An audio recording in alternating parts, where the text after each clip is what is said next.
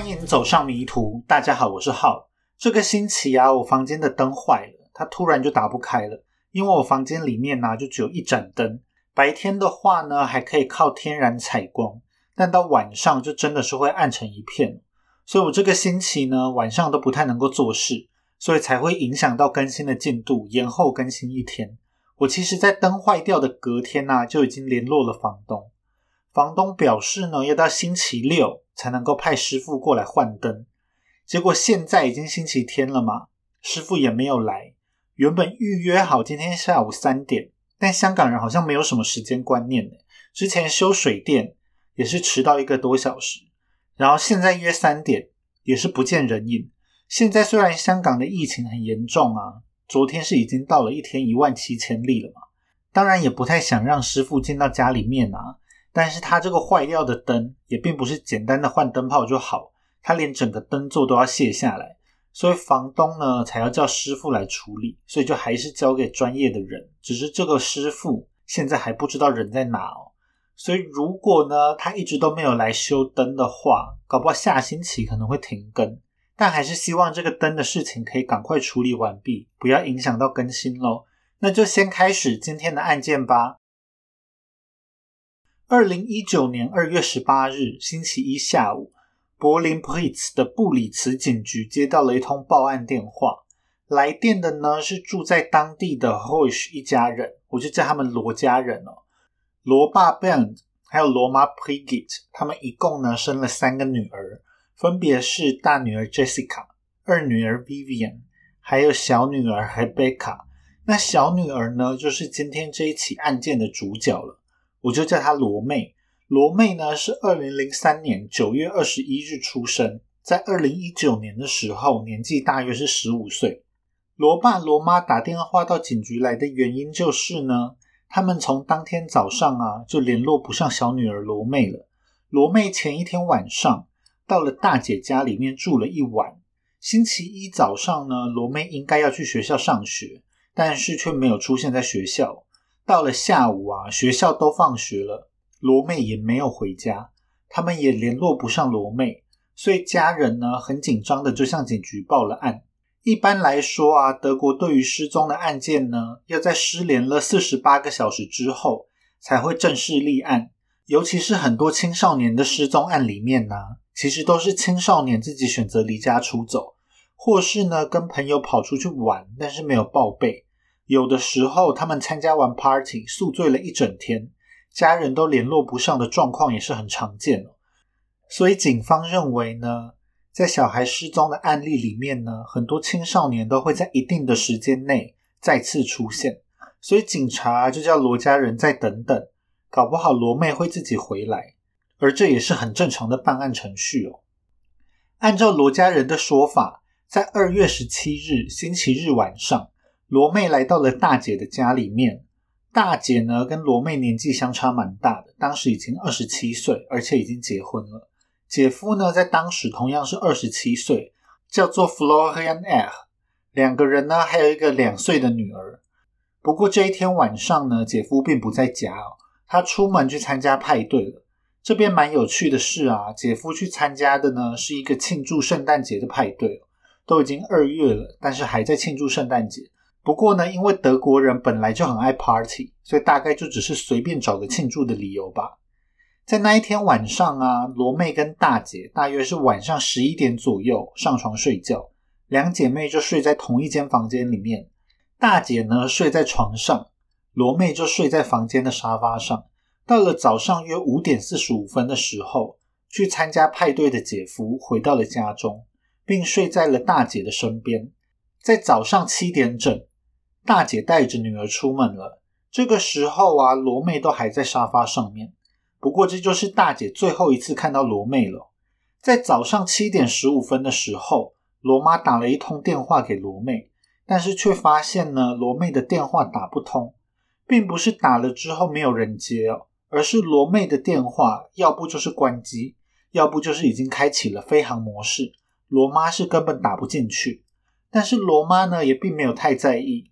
到了八点二十五分的时候，罗妈又再试了一次，但是罗妹的电话却依旧是打不通的状态。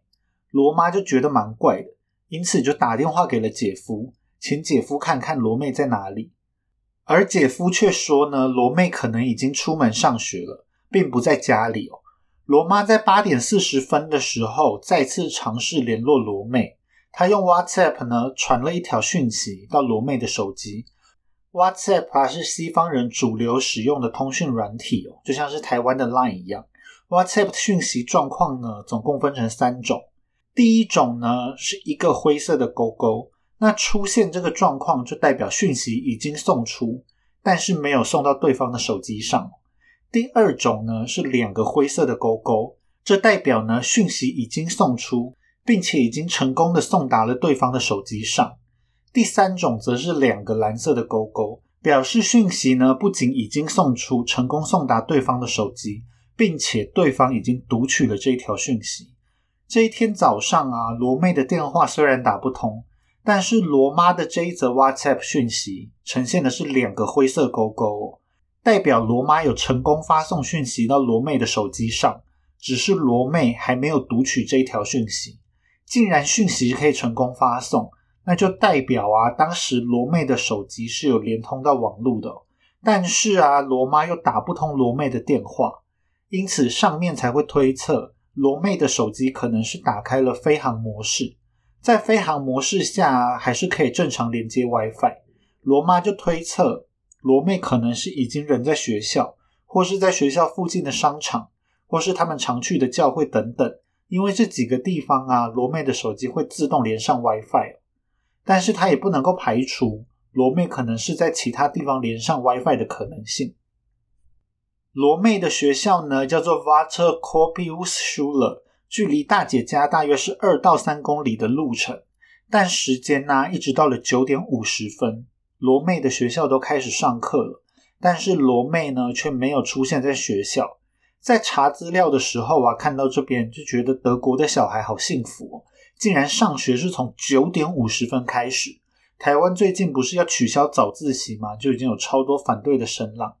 我回想自己国高中的早自习啊，其实大部分都是在浪费时间哦。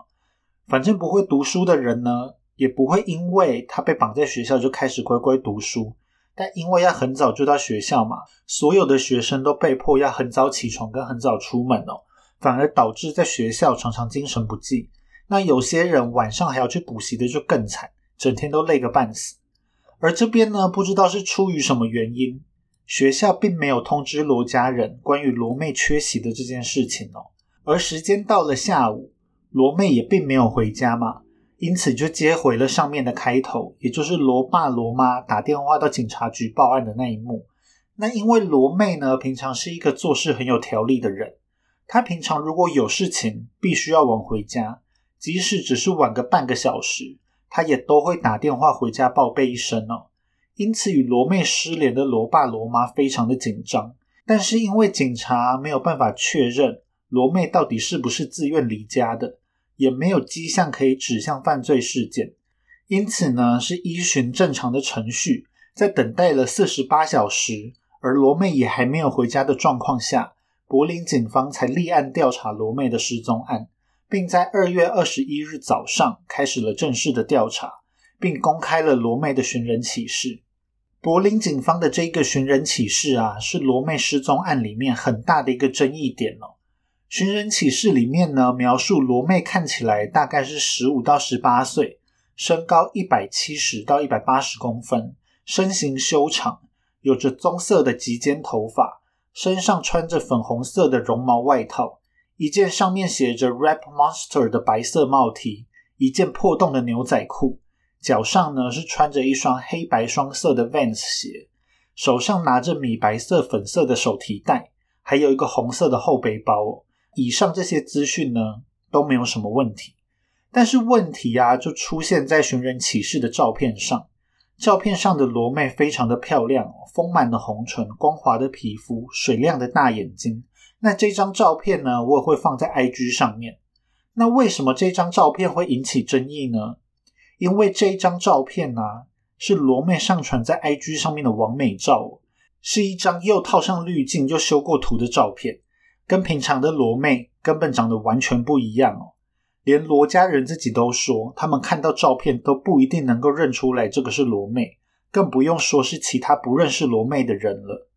有人认为啊，这一张与本人完全不像的寻人启事照片，导致罗妹的案件呢错失了最关键的寻人时机哦。因此，德国警方后来啊，就因为这件事情遭受到了不少的批评。这一部分呢，后来警方还有罗家人都有出来做解释。当时警方有跟罗家人要罗妹的照片，但是罗家人说啊，罗妹在失踪前不久，她才去剪了头发，把原本的长发剪到只有到肩膀的长度。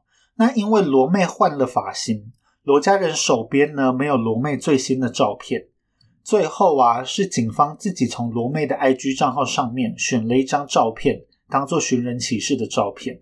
而至于为什么柏林警方会选择一张一看就知道是透过滤镜的照片，这就不得而知了。有关于罗妹案件的新闻报道啊，我 Google 的结果是在二月二十二日，网络上才有第一则关于罗妹失踪的新闻。这一则新闻所使用的照片呢，就跟警方正式的寻人启事上看起来完全是不同的人哦。在警方的调查之下，警方发现罗妹的手机。在二月十八日失踪当天早上的七点四十六分，最后一次连上了大姐家的 WiFi。因此呢，至少在七点四十六分的时候，罗妹的手机还在大姐的家中哦。警方还找到一个在当天早上曾经收到罗妹讯息的女性朋友。这个女孩呢，在当天早上约八点十五分的时候，她看到罗妹用 Snapchat 传了一张照片给她。但是在那之后就没有再收到任何罗妹的讯息了。调查到这边好像没有什么进展，警方询问了罗妹的亲人、朋友、同学等等，但获得的线索呢也都没有什么用处。但毕竟调查才刚刚开始嘛，罗家人是认为罗妹很有可能是被坏人抓走了，正被关在某一个地下室或是花园的仓库里面。但是柏林警方的想法却比他们更加激进。在二月二十三日，柏林警方就迅速成立了罗妹案的谋杀调查小组，并声称呢，他们已经无法再排除罗妹已经遭到谋杀的可能性。希望有线索的民众可以踊跃的提供线索，一起协助警方办案哦。而警方过早的认定罗妹已经遇害的举动，导致警方啊跟罗家人之间开始出现了矛盾。在二月二十六日的时候。二姐在 IG 上面号召了将近一百名的志愿者，一起在罗妹可能失踪的这一块区域沿街寻找，连树丛都没有放过。但是他们没有发现任何关于罗妹的线索。二月二十七日，警方出动了警犬队跟直升机，同样是在罗妹可能失踪的区域大规模的搜寻。但是警方并没有对外公布他们到底在找什么东西哦。在这一天呢，罗马也接受了德国媒体的采访。在采访过程中啊，他就抱怨了德国警方。德国警方告诉罗马，他们只能追踪手机过去二十四小时的地点。但是罗家人明明是在二十四小时以内报案，但警方却是拖了好几天才开始调查嘛，让他们没有办法透过追踪手机得知罗妹所在的地点。在采访中啊，记者还以一则罗妹的 IG 发文来询问罗妈，问罗妹呢是不是遇到了什么感情上的问题。罗妹的这一则 IG 发文就写啊，爱神啊，请让我们两人在下一次相遇吧。但是罗妈呢，并不认为这则发文是有关感情问题的，因为这篇贴文里面指的人呢，应该是韩国男团的其中一个成员。更确切来说呢，是 BTS 防弹少年团的成员哦。因为罗妹平常在家，她就会说自己想要嫁给防弹少年团。在失踪当天呢，罗妹不是也穿着一件 Rap Monster 的帽 T 吗？就是防弹少年团团长的名字哦。可以看出罗妹对防弹少年团的热爱。而虽然不知道警察在二月二十七日到底搜索到了什么，但是在二月二十八日。警方就说啊，他们已经掌握了足够的证据，并在下午一点五十分的时候逮捕了罗妹的姐夫 Florian。警方呢，为了保持侦查不公开，并没有对外明讲他们到底掌握了什么证据。只说呢姐夫的证词与他们之间的调查结果是有矛盾的地方。而这个所谓有矛盾的地方呢，后来警方有公开哦，是姐夫声称呢，在案发当天早上，他一直睡到八点半，但是呢，警方却发现，在八点半之前，姐夫就已经是醒着的了，因为呢，他有在跟其他人传讯息哦。其实一般来说啊，怀疑姐夫也是很正常的举动哦，毕竟姐夫呢是罗妹在失踪前最后一个确切的跟他待在一起的人。在那之后就没有任何人看过罗妹了嘛？但是警方怀疑姐夫的举动再次加深了警察跟罗家人之间的矛盾。虽然后面呢还有更多对姐夫不利的证据会一一浮出水面，但罗家人仍然不止一次出来为姐夫担保，他们相信姐夫绝对是清白的。在姐夫被逮捕之后，警方搜索了大姐跟姐夫的家，因为他们没有掌握到确切的犯罪证据。就没有正当的理由可以一直羁押姐夫，最多只能把姐夫留在警察局二十四个小时。后来在三月一日的下午，姐夫就被释放了。但是呢，柏林警方表示，这不代表姐夫是清白的，只是他们暂时还没有找到足够的证据。柏林警方随后就表示，全案将转向谋杀的方向调查。而且很戏剧性的是啊，过没几天，在三月四日。柏林警方就再一次的逮捕了姐夫。这一次，警方就说他们有了重大发现。在罗妹失踪当天呢，她身上携带的那一个米色粉色的手提袋里面，应该是装了一条紫色的毛毯。而在姐夫车子的后车厢里面，他们发现了这一条紫色毛毯的纤维，也发现了看起来很像是属于罗妹的头发。警方也说，先前在二月二十七日搜索的时候。他们在搜索区域里面发现了一件属于罗妹的灰色毛衣。这一次，姐夫对警方所有的指控都行使缄默权，他拒绝回答警方的任何问题哦。在二零一九年三月六日，德国 ZDF 电视台与德国警方合作的节目《Akten Zeichen X Epsilon Ungelöst》，这是一档啊，从一九六七年就开始的电视节目。讨论呢跟犯罪事件有关的议题。这一集啊，向全国介绍了罗妹失踪案，让这起案件立刻就引起了全德国的关注。在节目里面呢，警方公开的高度怀疑姐夫杀害了罗妹，并且告诉观众，罗妹在失踪的当天早上，可能从来都没有活着走出家门呢。警方呢，发现在案发当天早上。姐夫的车出现在了往波兰方向的 A 十二高速公路上，在早上十点四十七分的时候，高速公路的监视器呢记录到了姐夫的车，而在案发隔天晚上的十点三十九分，A 十二高速公路的监视器又再一次的捕捉到了姐夫的车。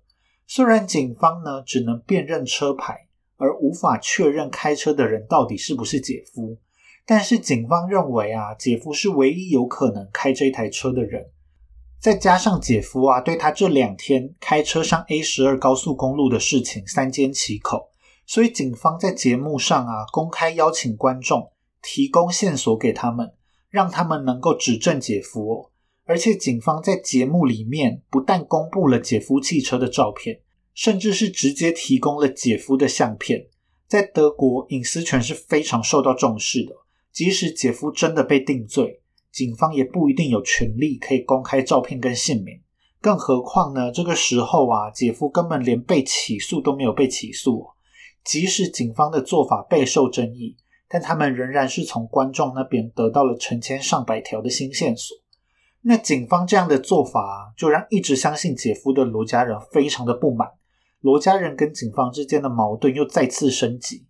罗家人就到处接受采访，表达他们自己的想法，包括呢，他们仍然是毫无保留的相信姐夫，以及他们对警方办案的做法不满。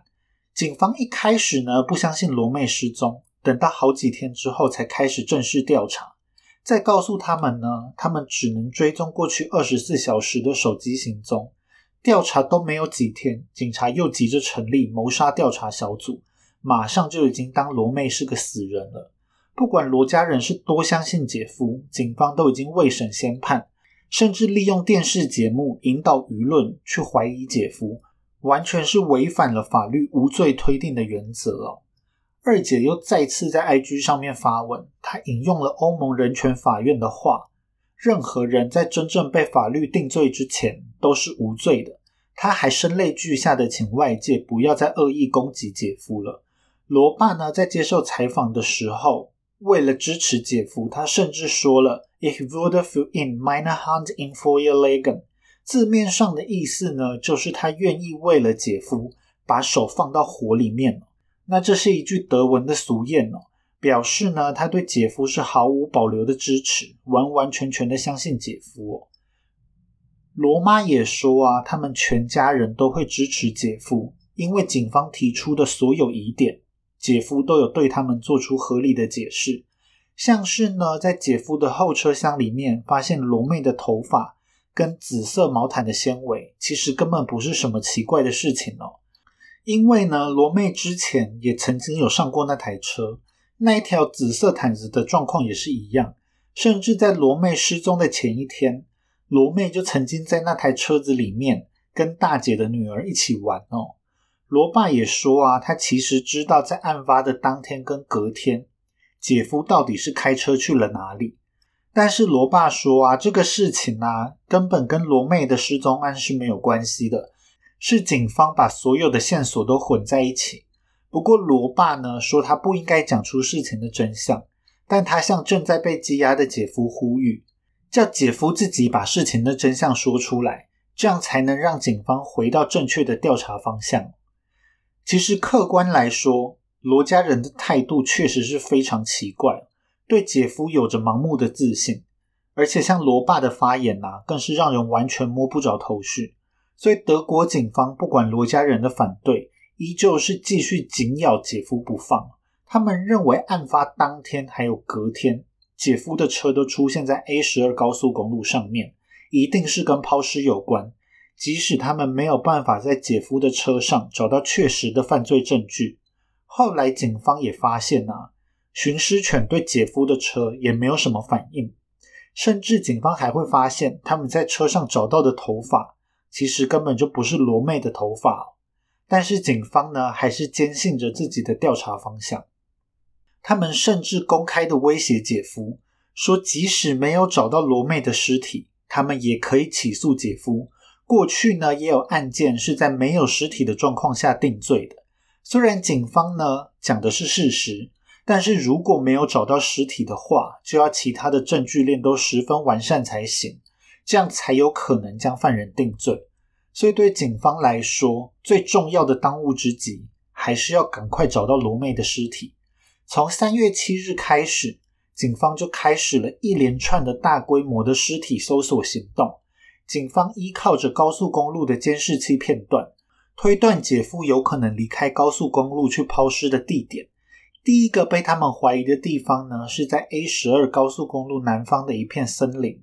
因为有目击证人向警方举报，曾经在这片森林看到了姐夫的那一台车，于是警方就在这片森林啊，出动了上百名的警力以及十几条的寻尸犬，在这个森林里面进行地毯式的搜索，一连搜索了三天，却意外的没有任何的发现。这一起案件呢，就像是连续剧一样精彩哦，在警方搜索没有结果之后。德国媒体又出刊了一篇罗爸的访问，罗爸讲出了前几天他说他不应该讲出来的真相哦。罗爸说呢，在姐夫第一次被警方释放之后，就跟他们坦诚了，在罗妹失踪的那两天呢，他都是开车去运送毒品哦。姐夫之所以没有跟警方坦诚，是因为呢他会被警方起诉。但现在罗爸认为啊，即使因为运毒被起诉。也比他被当成杀害罗妹的凶手来得好，尤其是啊，他们最主要的目的还是希望能够找回罗妹哦。所以罗爸呢决定把姐夫运毒的这件事情说出来，希望调查可以回到正轨。但是很可惜的是啊，罗爸并没有拿出任何可以佐证他说法的证据，所以这个运毒的说法就受到了很大的质疑，甚至有人打电话到罗家里面。大骂罗爸罗妈是杀人凶手的帮凶，罗爸罗妈呢也承受了很大的心理压力。在三月十三日，罗家人又丢出了新的消息。罗妈在接受采访的时候表示，在当年一月的时候啊，罗妹曾经跟她说过，她在 IG 上面认识了一个叫做 Max 或是 Maximilian 的男生，我就叫他小马。罗妹当时说呢，可能不久之后她就会去跟这一个小马见面了。罗妈听到就马上警告罗妹，说她绝对不可以单独一个人去见网友。罗妹当时也答应了罗妈，但是罗妈就认为呀，罗妹失踪可能就是因为罗妹还是不听话，偷偷一个人去见了小马。罗妹还带了那一条紫色的毯子，可能是想要跟小马一起坐在草地上。大家不要觉得这个很奇怪，没事就坐在草地上面晒太阳，堪称是德国人最爱的休闲娱乐之一哦。二姐也很快的在 IG 的现实动态上面证实了小马的真实性。并说啊，警察从案发当天就知道小马这个网友的存在，而且更可疑的是，小马的 IG 账号在二月二十日罗妹失踪后不久就遭到了删除。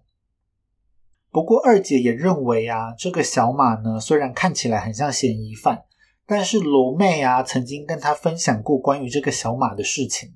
小马并不是柏林人哦，年纪呢也是青少年而已。要他独自一个人到柏林来作案的可能性实在是很不高，但是罗爸罗妈依旧觉得小马的嫌疑很大。不过因为啊，警察早就认定了姐夫就是凶手，因此他们对这个小马并没有太重视哦。当媒体询问警方有关于小马的事情时，警察就驳斥了罗家人的说法，说他们并不是不重视这个线索，他们承认现在的社群媒体有许多隐藏的危险。而且现在很多的通讯软体的特色功能，像是隐蔽性更高的 Telegram，带起月后即焚风潮的 Snapchat 等等，都让其他人很难去追踪或是复原完整的对话记录。因此，在面对这些案件时啊，警方掌握的线索也会因此受到限制。但是，他们也已经根据了手上调查的结果，得出了他们不认为小马是这一起案件凶手的结论了。而在森林里面没有斩获的警方，其实并没有放弃哦。在三月十六日早上，德国警方又出动了上百名的人力，配上了好几只的警犬，封锁了一部分的 A 十二高速公路，让警察跟警犬呢可以沿着高速公路寻找蛛丝马迹。德国警方在这个案件里面感觉非常喜欢大海捞针哦，结果警犬还真的就在其中一个路段做出了反应。最后呢，带着警察们追寻到了一座叫做 s h a m u t z 的湖边，但这一天的搜索啊，最后就因为天黑而终止了。当天，罗家人又出来谴责警方哦，他们指责啊，警方跟他们的联络完全是形同虚设。警方进行这么大规模的搜索行动，事先竟然完全没有通知家属，他们还是听收音机才知道有这一次的搜索。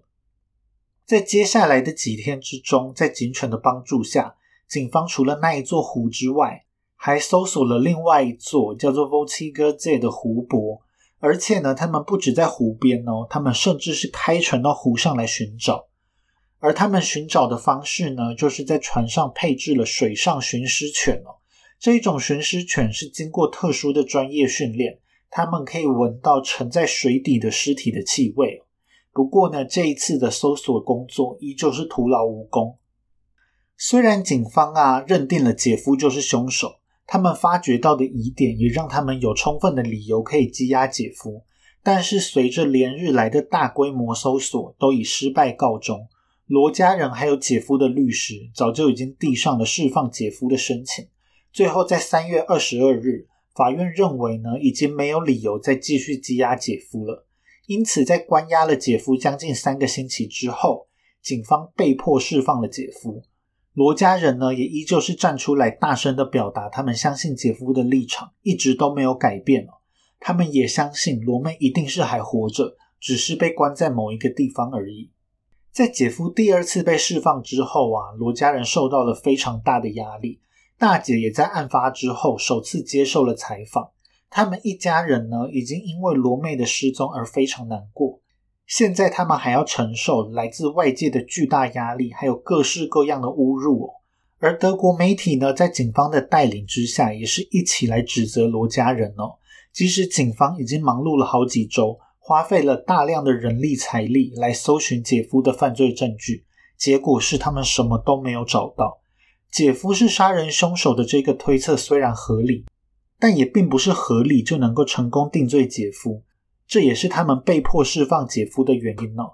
但是警方呢，就是继续的公开把矛头指向姐夫。认定姐夫是在当天早上杀害了罗妹，并开车去抛尸，所以呢，他们并没有因为姐夫被释放就慢下来搜索的脚步。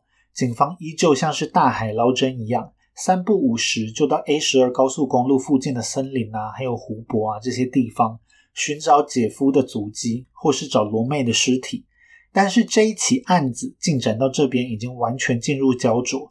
警方除了漫无方向的地毯式搜索之外，再也没有任何实质的进展。最终啊，在四月十六日，罗妹失踪两个月之后，德国警方放弃了搜索行动。即使呢，德国警方出来重申，他们并没有放弃罗妹的案子哦。这一起案件绝对还没有成为冷案，他们手上还掌握了超过两千条有关于罗妹的线索。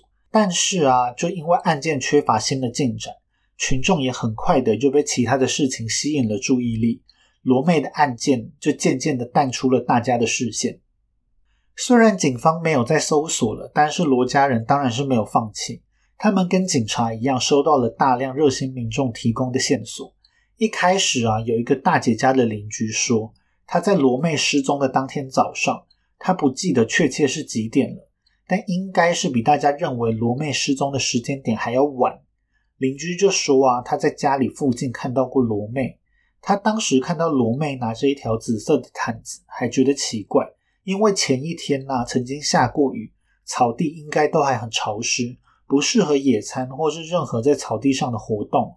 也因此，他就对罗妹很有印象。但是后来这个说法被证明应该是邻居记错了，因为根据当地的气象记录，在罗妹失踪的前一天。也就是二零一九年的二月十七日，大姐家附近是根本没有下过雨的。也有民众说呢，他们在罗妹失踪的当天，在大姐家附近的一个公车站牌曾经看到了罗妹的身影。也有人说呢，他在公车一七一路线上面看到罗妹。但是这一个说法后来也在警方查看了公车的监视器之后，希望破灭。警方后来曾经仔细比对了公车的监视器画面以及公车站牌附近的监视器，最后是在二零二一年的九月证实，在这一些监视器里面都没有出现过罗妹的身影。后来呀，还有人说他在小镇 Hostock 看到了罗妹的身影，罗妈呢马上就出发去小镇一探究竟，但是却没有任何结果。有一位十岁的小女孩啊，还声称她在案发当天的下午四点左右，在学校的门口看到了罗妹。当时罗妹啊，正跟一群男孩正在起冲突。罗家人回想起来，就说罗妹在失踪前不久才跟他们抱怨过，在学校里面过得不开心，想要换一个环境，重新认识新朋友。他们也曾经怀疑啊，是罗妹在学校里面受到了欺负。但是他们却没有办法从这个十岁的小女孩身上得到更多有关的线索，因为小女孩的家长啊拒绝让罗家人跟他们接触，所以这个线索后来也是不了了之哦。还有人告诉罗家人呢，他在波兰的克拉克夫看到了罗妹，罗妹跟一个男人啊在百货公司里面，目击者就说啊，他看到的女孩是说着德文，长相就跟照片上的罗妹一模一样。罗妹呢，看起来过得很自在，并不像是被人诱拐或是胁迫的样子。这一条线索啊，让罗家人燃起了希望，因为罗妹已经失踪好几个月了，他们只希望啊，罗妹还活在这个世界上。而这一条线索呢，让他们觉得可信度很高的地方在于，目击者表示啊，他看到这个女孩戴着牙套，而罗妹也确实是一个戴着牙套的女孩哦。这个线索啊，是至今并未在其他的任何地方提到过的线索。但当罗家人喜滋滋的去找警方讨论这些线索的时候，警方马上就浇了罗家人一头冷水。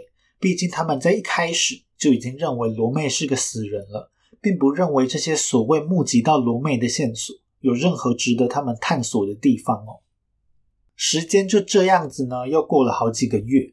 在九月三日的时候，警方又突然展开了新一波的大规模搜索行动。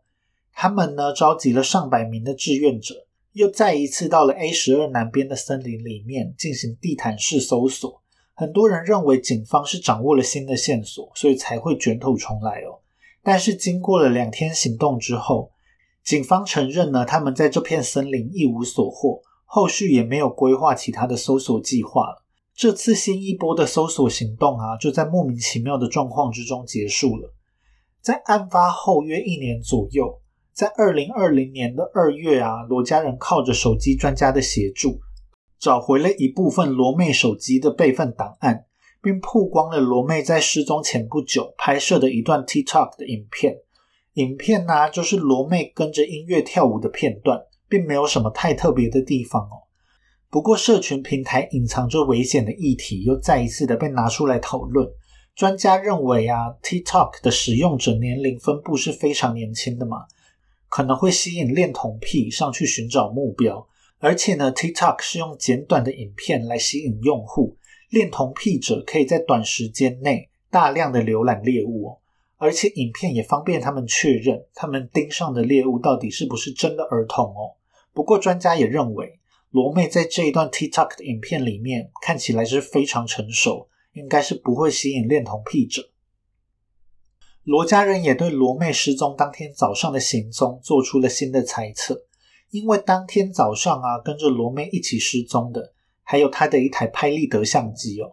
不过平常罗妹是不会带着相机去上学的，但这一天呢，罗妹带着拍立得相机、紫色毯子，早早的就出门。罗妈推测，这可能与防弹少年团有关。二月十八日啊，是防弹少年团的成员 J Hope 的生日。紫色啊，因为防弹少年团的 I Purple You 我指你而有特殊的意义哦。罗妈就推测呢，罗妹当天早上需要带着紫色的毯子去拍一张粉丝照片来庆祝 J Hope 的生日。不过这个说法呢，并没有办法得到证实。警方当然也不会相信这一个说法。因为他们还是没有放弃，找到姐夫就是真凶的证据哦。虽然之后啊，COVID 疫情开始爆发，罗妹的案件就彻底失去了关注度。但警方呢，在二零二零年五月的时候，还曾经出来表示，他们仍然没有放弃罗妹的案子。他们呢，现在正在希望找到罗妹手机的下落，借此定罪姐夫哦。他们对手机的搜索范围，甚至最远到了俄罗斯。看看罗妹的手机是否有连上当地的讯号，但是这个调查也一样没有结果。在二零二零年六月的时候，罗家人在 IG 上面收到了一张照片。当他们看到照片中的女孩与罗妹惊人的相似，他们立刻就激动了起来。但是给他们照片的呢是一个假账号，他们没有办法获得更多的资讯他们就把照片提供给了警方，由警方来确认关于照片的细节。警方就发现呐，有人从二零二零年的三月开始，就用这一张照片在许多的约炮平台注册。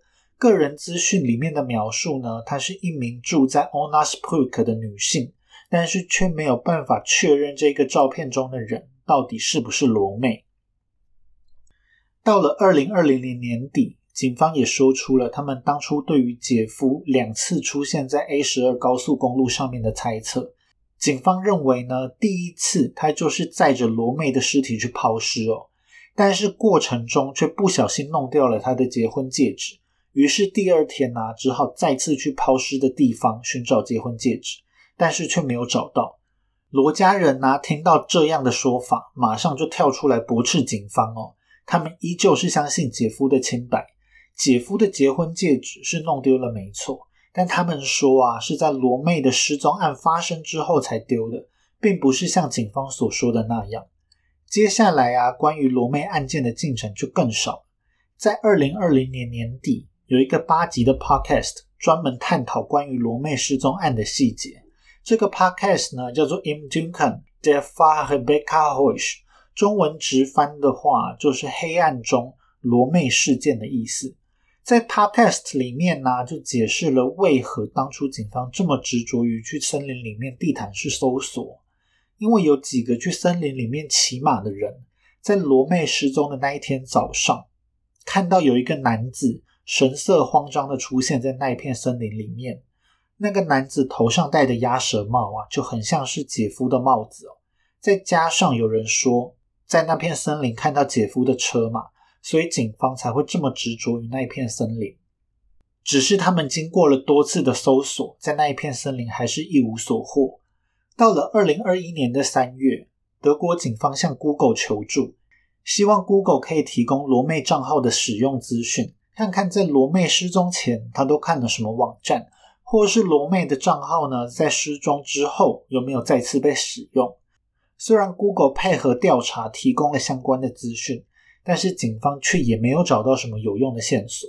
罗妹的失踪案呢，在今年二月发生就满了三年，警方至今都没有找到任何有关于罗妹尸体的线索。除了罗家人还认为罗妹活着之外，应该已经没有什么人觉得罗妹还有生还的机会了。警方至今也都还强调，罗妹的失踪案呢，并不是冷案，他们依旧是在努力寻找可以定罪姐夫的证据。这一起案件呢，因为一开始警方使用的寻人照片与本人实在是差太多，还有罗家人跟警方呢对案件的认知相差实在是太巨大了，到后来可以说是对着干的程度。这种有趣的现象也引起了德国人的广泛讨论。那现在要下定论，关于罗妹案的真相还言之过早，因为很多离奇的失踪案都是在多年之后才在无意之间被突然破案的。如果这一起案件后续有什么突破性的发展，我就之后再继续分享给大家。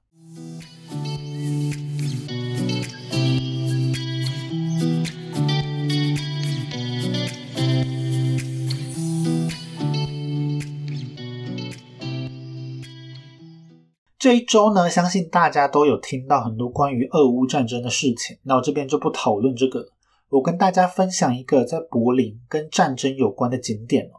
这个景点呢叫做柏林地下世界 （Berlin Underworld）。柏林地下世界里面呢，总共分为四个不同的导览行程。它这个四个行程是完全分开的，也是分开售票。这些导览行程的主题呀，是跟二战空袭或是二战后的柏林有关。其中最受欢迎的呢是柏林围墙的导览路线。这个导览路线呢会带游客去参观当时东德人偷偷在地底下挖出来的隧道。其中大部分的隧道都是失败的。但是我去的时候啊，因为这个导览的票已经买不到，所以我参观的是冷战期间的防空洞的导览。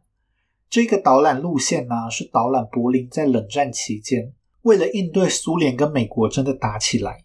他们在地铁站里面建造的防空洞，这些防空洞啊是在柏林围墙建成之后，由西德政府主导建造的。